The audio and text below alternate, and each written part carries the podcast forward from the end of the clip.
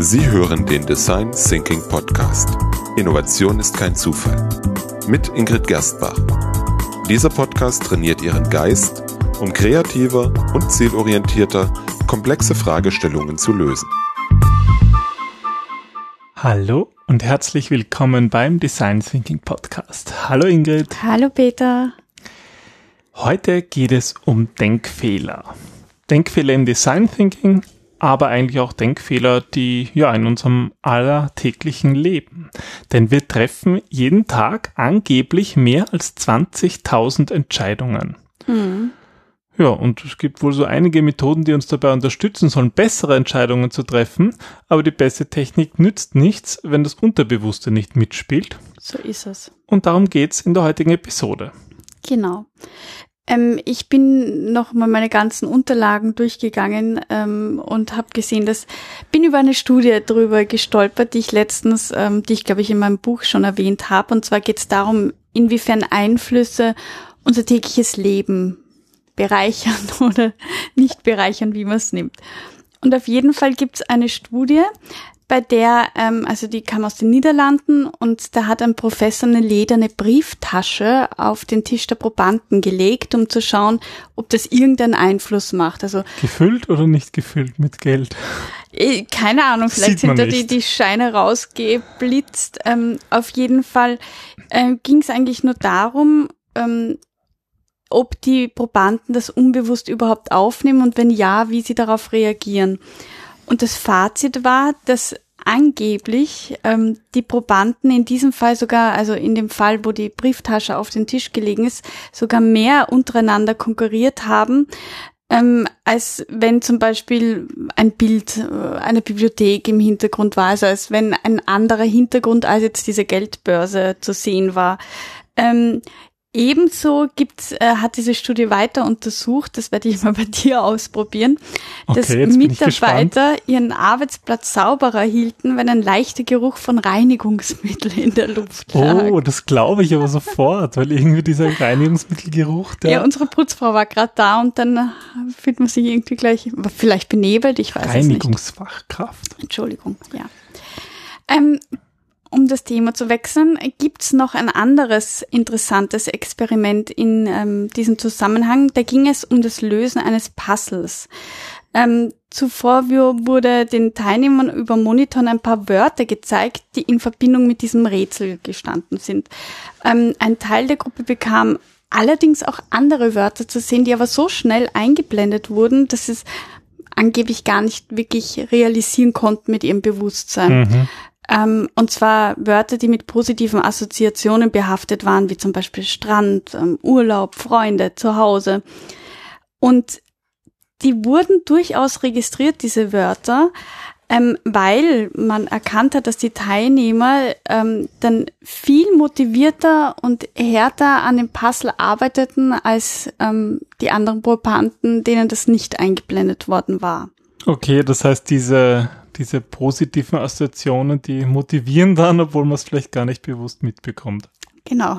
Ich werde jetzt wundert dich nicht, wenn ich immer wieder im Büro auftauche mit irgendwelchen Wörtern in der Hand und dann schnell wieder rausgehe. Sehr unbewusst. Ganz unbewusst, genau. Ähm, auf jeden Fall, worauf will ich hinaus? Ich will hinaus, dass uns einfach unsere Umgebung in unserem Denken, in unserem Handeln wohl beeinflusst. Und das passiert in einem Ausmaß, der uns vielleicht gar nicht so bewusst ist, würde ich sagen. Genau. Diese, diese, ähm, ja, so im, im, im, im populärwissenschaftlichen Bereich wird das ja gern so Denkfehler genannt. Und das ist ja auch das, die, die, das, der Begriff von dieser Episode, also Denkfehler im Design Thinking oder in Projekten oder einfach im alltäglichen Leben. Und wir schauen uns heute acht solche Denkfehler ein bisschen genauer an. Genau, starten wir mit dem Schwarzsehen. Ähm, natürlich, man sollte jede seiner Entscheidungen gründlich überdenken, aber ähm, es gilt wie bei allem auch hier, die Dosis macht das Gift und dir muss ich das nicht erklären, lieber Peter. Ähm, es hilft das Beste analysieren, bedenken und problematisieren nicht, wenn man den Faktor X nicht mit einberechnen kann und das ist der Mensch und den kannst du nie mit einberechnen.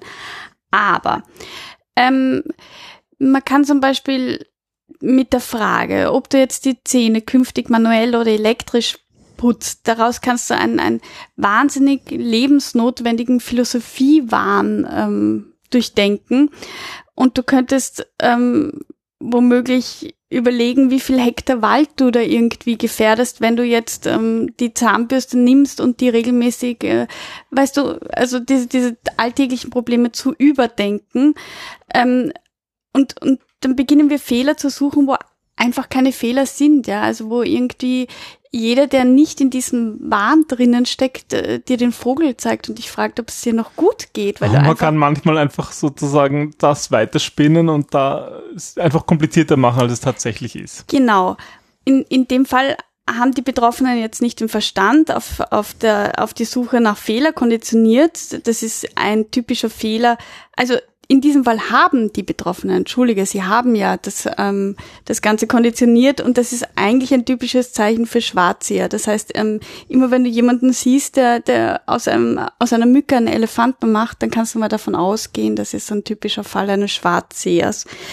Ähm, nicht selten steckt dahinter auch eine versteckte Prokrastinationstaktik, um sich vor der eigentlichen Entscheidung im Grunde zu drücken.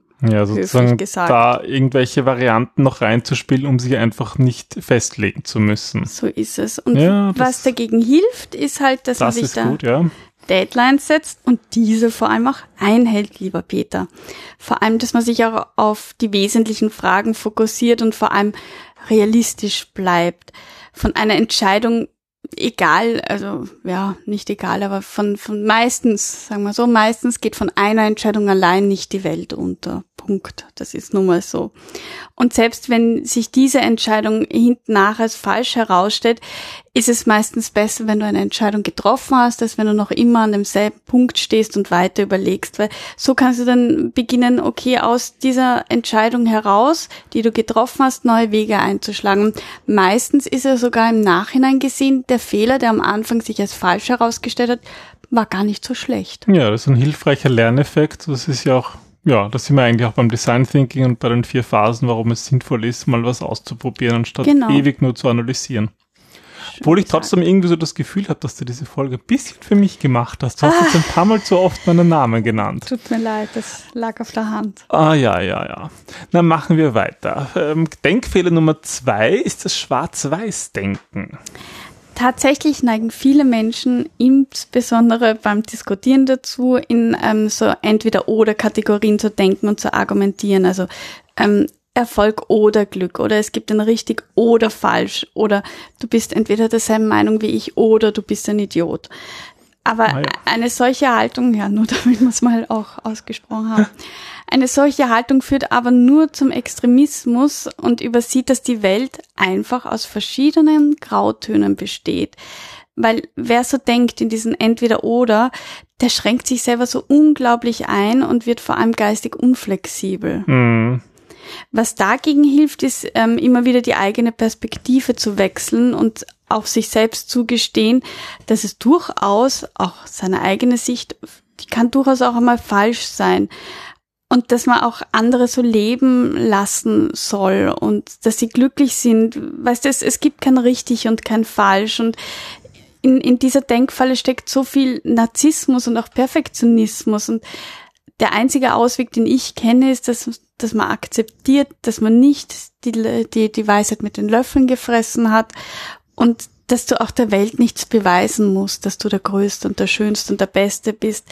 Weil es gibt eben neben dieser Entweder-Oder ganz häufig zu jedem Problem eine sowohl als auch Haltung. Ja, das finde ich einen schönen Tipp. Vor allem finde ich das gerade jetzt im Design Thinking ist es ja besonders, sage ich mal, beim Einfühlen wichtig. Und wir haben immer wieder mit Kunden ähm, zu tun, die sich gerade am Anfang ein bisschen schwer tun, so ihre vorgefassten Meinungen loszulassen und sich da aufzumachen. Na klar, weil es, es bedeutet ja auch Gefahr, wenn ich mich auf was Neues einlasse. Ja, also das will auch alles geübt sein. Immer, ja. Gut, dann kommen wir mal zu einem, zu einem dritten ähm, Denkfehler und zwar, du nennst den den Werteverrat. Was ist damit gemeint? Es kommt eigentlich oft, ähm, gerade in Projekten, der Punkt, an denen man merkt, dass einem die Zeit davon läuft, dass man seinen eigenen Zeitplänen hinterherhinkt.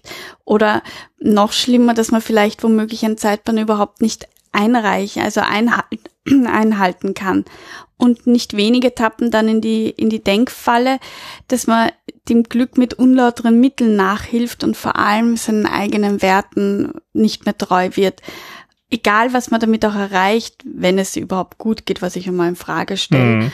Es fühlt sich danach einfach nie gut an. Man kann vielleicht andere hinters Licht führen, aber man kann sich selber in den seltensten Fällen bemogeln der Erfolg ist dann nie echt, weil es bleibt immer ein bitterer Beigeschmack und womöglich ähm, hast du dann noch ein paar Leichen im Keller verscharrt, von denen man ewig fürchten muss, dass irgendeiner sie irgendwann einmal entdecken wird. Und das alles nur um irgendein womöglich selbst gestecktes Ziel. Was äh, Hinz und Kunz in drei Wochen eh wieder vergessen hat, weil die ja. Welt sich weiter dreht. Genau. Das ist ein, ein interessanter Punkt. Der bringt so ein bisschen einen Druck hinein oder kann hineinlassen. Und wie kann man den jetzt wieder, wieder lösen? Naja, indem man sich selbst und den eigenen Werten treu bleibt. Es wird immer im Leben der Punkt kommen, dass man seine eigenen Ziele nicht erreicht oder dass der Erfolg womöglich doch ausbleibt. Dann muss man halt auch ehrlich sagen können, ich habe es zumindest versucht. Und selbst das ist befriedigender, als zu wissen, dass der eigene Erfolg und womöglich ein Lebenswerk darauf beruhen, dass man sich selbst verraten hat. Erfolg kostet immer Kraft, Fleiß und Disziplin.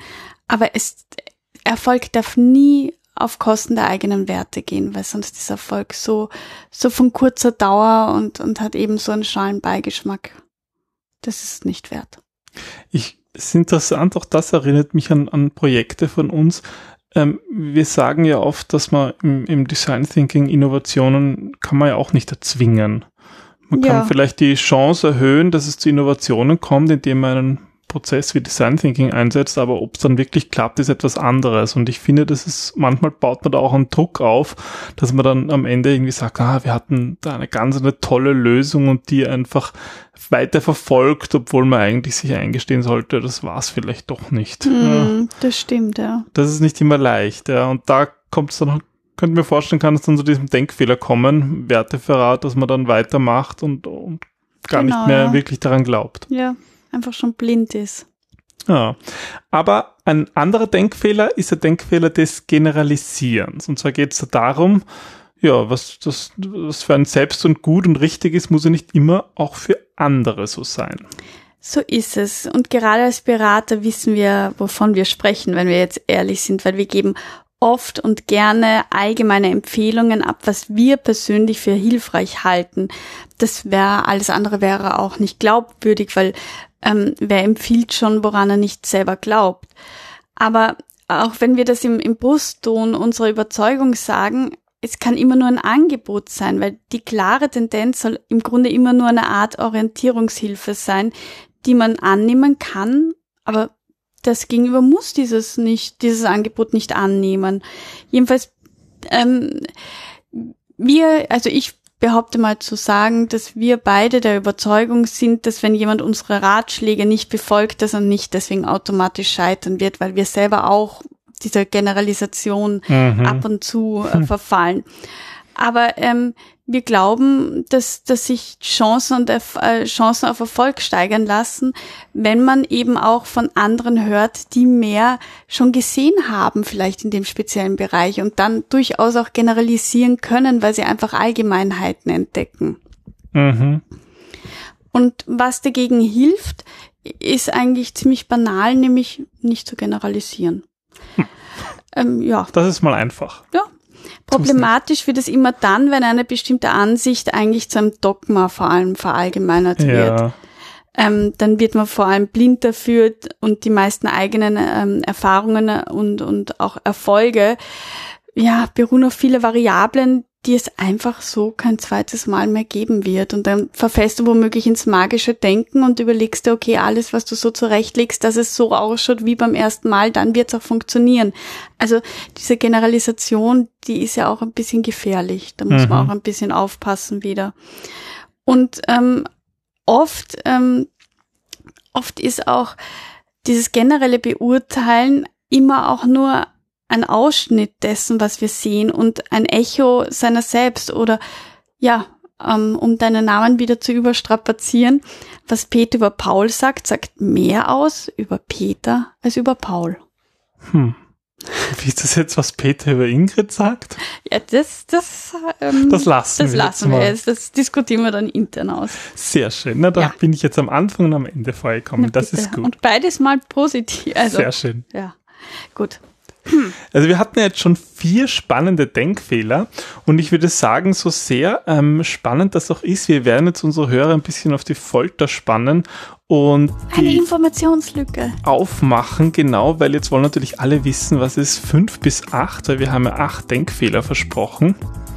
Ähm. Nummer fünf bis acht gibt es allerdings erst in der nächsten Episode. Das heißt, ähm, ja, Sie müssen eine Woche warten, um Dranbleiben, die Spannung steigt. genau.